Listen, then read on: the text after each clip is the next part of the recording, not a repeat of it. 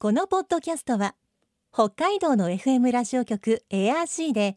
毎週日曜日午後6時30分から放送中の番組を再編集してお届けしています世界の憧れ北海道ブランドぜひお聞きください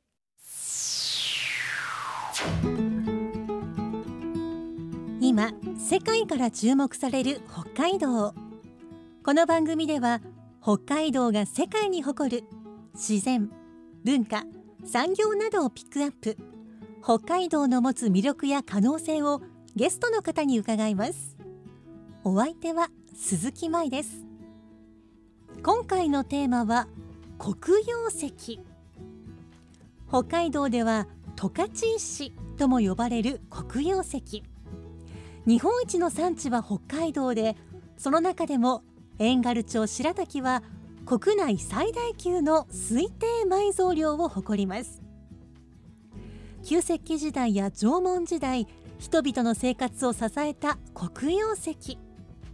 今週と来週は白滝ジオパーク推進協議会事務局松村義文さんに黒曜石について伺います。今日のお話のポイント鈴木舞のマイポイントは特産品。あちこちで大人気。世界の憧れ北海道ブランド。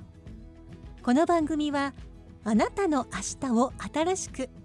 北海道創価学会の提供でお送りします。今週と来週は白滝ジオパーク推進協議会事務局の松村義文さんにお話を伺っていきます、えー、リモートで伺います。松村さんよろしくお願いします。よろしくお願いいたします。まずは遠軽町はどんな町なのか町の概要をお願いいたします。はい、えー、遠軽町はオホーツク管内のほぼ中央部に位置しています。えーと、東西が47キロ南北が46キロ、えー、面積は1332平方キロメートルで日本でも9番目に広い自治体となっています。人口は約1万9000人が暮らしており、えー、一次産業を基盤としながら、えー、鉄道や道路など交通の要衝としてオホーツクの玄関口として、えー、発展してきています、うん、私あの遠軽町で交通といえばあの特急オホーツクとかに乗ってこう網走に向かっていく時エンガルの駅で止まってそしてこう椅子の向きをこうガチャンと変えるエンガルといえばそのイメージがございます。そうですね。あの石北線がちょうどスイッチバックする駅ということでも非常に有名ですし、うん。うん、鉄道ファンの方なんかもよくあのいらっしゃいますね。あそうなんですね。あの私親戚があのそちらのオホーツクの方に住んでいるので子供の頃特急でそちらに行くたびにあの遠軽町でガチャンとなるのとあとあの遠軽町でカニ飯を買ってもらうのがとても楽しみでした。そうですね。非常に、まあ、あの有名でしたし、はい、あの今あの駅の方での販売はしていないんですがあの町内の、えー、ホテルなどではあのまだカニ飯の方販売しております、はい、また食べに行きたいなと思っております。はい。ぜひお越しくださいえ、それでは、えー、黒曜石通称十勝石について伺いたいのですが白滝は国内でも有数の黒曜石の産地なんでしょうか？はいそうですね、えー、遠軽町内のこの白滝地域の赤石山と呼ばれているところは、え、国内でも最大級の、え、黒曜石の産地になっています。今から約220万年前の火山活動によって山の中には10カ所ほどの黒曜石の露頭が誕生しました。推定の埋蔵量なんですが2億から5億トンほど、えー、黒曜石があるというふうにも言われています、うん、露頭ということはつまりこう黒曜石がもう地表にむき出しになっている状態というんでしょうか。そうですね、えーと、過去の火山活動で、えー、溶岩が、えー、噴出をして、えー、溶岩が冷え固まって、えー、黒曜石ができましたので、そういったあの黒曜石が見られる、えー、露頭がいくつもあるのがあの白滝の特徴になっています。推定埋蔵量がもう2億トンから5億トンっていうのそれこうパッと聞いただけでも圧倒される数字ですね。そうですねちょっと想像ができない量なんですが、まあ、非常にその規模の大きさというのがこういったあの量からも、えー、分かるんじゃないかと思います。火山活動というお話もありましたが黒曜石はどのようにしてできた石なんでしょうか？はい、えーと、黒曜石は、えー、溶岩の中でも非常に粘り気の高い流紋岩質の溶岩が急冷することによって結晶化せずにガラスのようになったものです。うん、えー、まあ、火山が作った天然のガラスとも言えますし、まあ、その、えー、ガラスの特徴である、えー、割れ口などはですね非常にまあ鋭く刃物のようになるというのが、えー、黒曜石の、えー、大きな特徴になっています。うん、天然のガラス。まあ、そうですよね。実際にこうガラスが割れたところのこう割れ口。もうパッと一瞬で手が切れちゃうぐらい鋭いですもんね。そうですね、あの手が切れたのがわからないぐらいまあ鋭い、うん、えー、いつの間にか手が切れてしまうぐらいまあ鋭い割れ口になっていますね。うん、さてエンガル町はどうして黒曜石がそんなに豊富なんでしょうか？はい、えーと、先ほど、まあ、220万年前の火山活動というふうにもご紹介したんですが、えー、その時に非常にあの粘り気の高いちょうど硬さとしてはあのピーナッツバターぐらいの非常に粘り気が強い、えー、あまりこう流れ出ないような、えー、溶岩が黒曜石を作るんですが、まあ、普段はあまりそういった溶岩は地表に噴出することがないんですがその当時は白滝には非常に噴出しやすい条件というのがいくつも重なっていたことで大量の黒曜石を作り出す溶岩が地表に現れてきています。大量にそしてとても豊富ということですがさらに白滝にだけしかない黒曜石もあるそうですがこれについても教えてもらえますか？はいえー、一般的に黒曜石の色というのはあの黒い色をしているのが通常なんですが、えー、白滝のではあのその黒曜石の中に、えー、赤色や茶色の色が入っていたりまたそういった色が島状に入っている、えー、黒曜石などが、まあ、多く見ることができます。うん模様になってるんですね。じゃあなぜそういった赤い色や茶色が混ざっているんでしょうか？はい、えー、地表に吹き出してきた、えー、熱い、まあ、溶岩が地表をこう、えー、動くと流れ動くときにですね溶岩に含まれている鉄分が空気と反応することで赤色の鉱物、まあ、赤鉄鉱と呼ばれているものなんですが、えー、この、えー、鉱物を作り出します。えー、この赤鉄鉱が、えー、黒曜石の色を赤色や茶色にする、えー、要因となっているようですね。うんそういった、まあ、化学反応が起きて色が変わるということなんですね。やはりこれはかなりこう白滝だけにしかないということは結構こう珍しくて珍重されてるんでしょうか？そうですね。あの過去においては、えー、黒曜石そういった、えー、赤色や茶色の入った黒曜石が、えー、花十勝ですとか紅十勝というふうに呼ばれて、えー、工芸品の材料としても非常に、えー、よく用いられていたというふうにも聞いています。うんそれぐらいこう珍しく特徴的なものなんですね。えー、では黒曜石はいつ頃からどんな目的でこう人々は使い始めたんでしょうか？はい、えー、白滝ではですね非常に、えー、多くの遺跡があの見つかっているんですが、えー、そういった調査の結果から北海道に人が住み始めた頃まあ、今から約3万年ぐらい前なんですが、えー、その頃から、えー、どうやら黒曜石は、えー、利用されていたようです。うん、でえーと、それから、えーまあ、金属の道具が、えー、登場するまでの間、まあ、戦死時代を通じて非常に長い間利用されていたようです。はい先ほどもあの特徴として紹介しましたが黒曜石は非常に割れ口が鋭いですので、えー、刃物ですとか、えー、槍先や弓矢などの、えー、狩りの道具ですね狩猟具の、えー、石器の材料として、えー、特に重要だったんだと思います。実は今スタジオに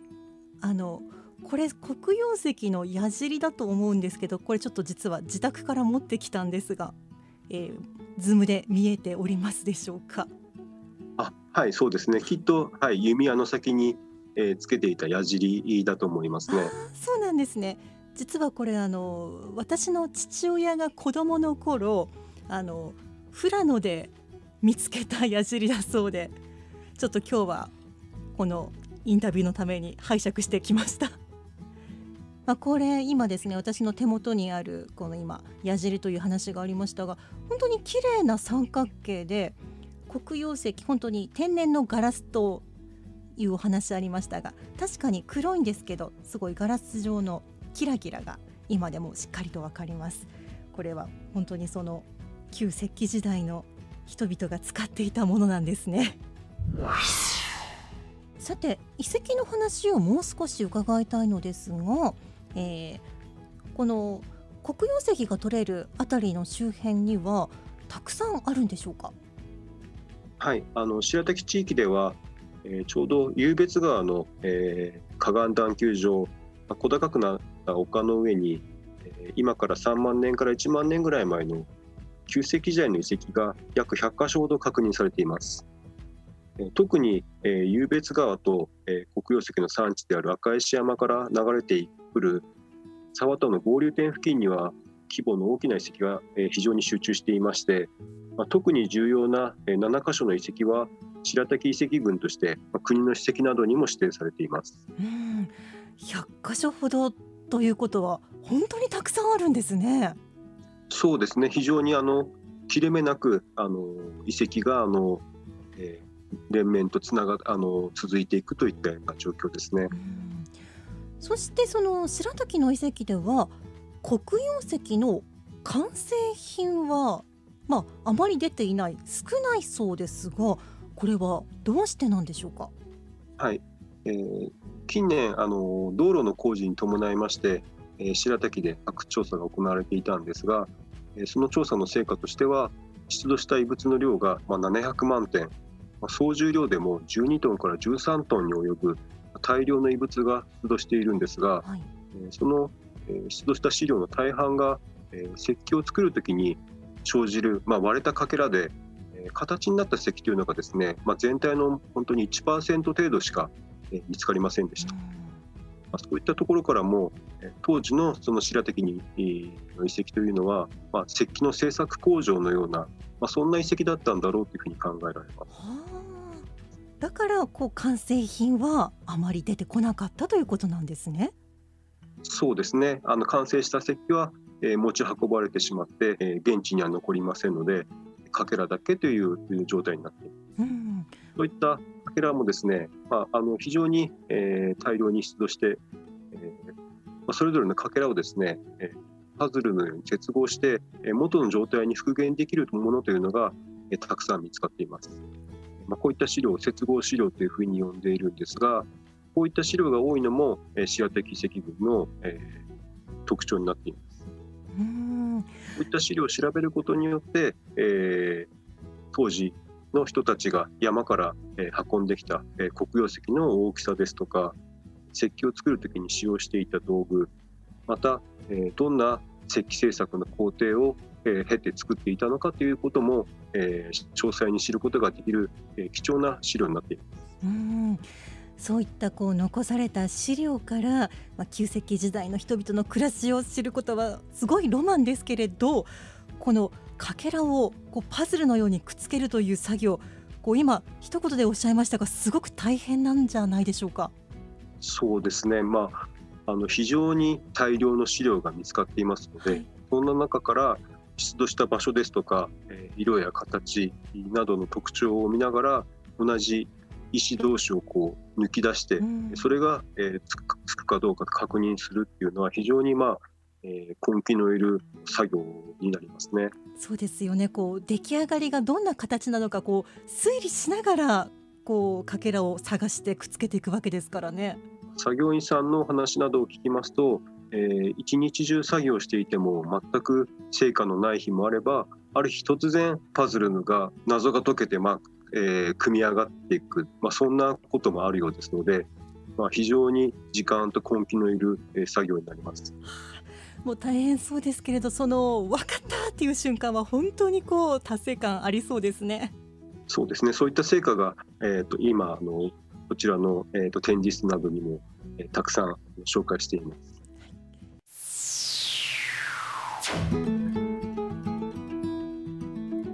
世界の憧れ北海道ブランド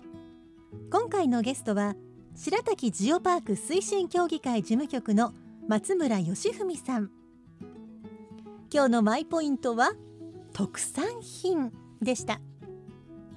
その昔遠軽町白滝で採れた黒曜石でたくさんの道具が作られましたがその多くはよその地方に持っていったため遺跡から出る完成品は少ない。現代も地元の特産品が地元より他の地方で消費されることってありますよね。来週も松村さんに黒曜石や白滝ジオパークについて伺います。さてこの番組では皆さんからのメッセージをお待ちしています。番組の感想やあなたの思う北海道ブランドなどぜひお寄せください。クオカード3000円分を毎月抽選で1名の方にプレゼントしています。詳しくは番組のホームページをご覧ください。北海道ブランド。そこには世界を目指す人たちの知恵と情熱があります。来週もそんな北海道ブランドに元気をもらいましょう。ご案内は鈴木舞でした。世界の憧れ北海道ブランド。この番組はあなたの明日を新しく北海道創価学会の提供でお送りしました。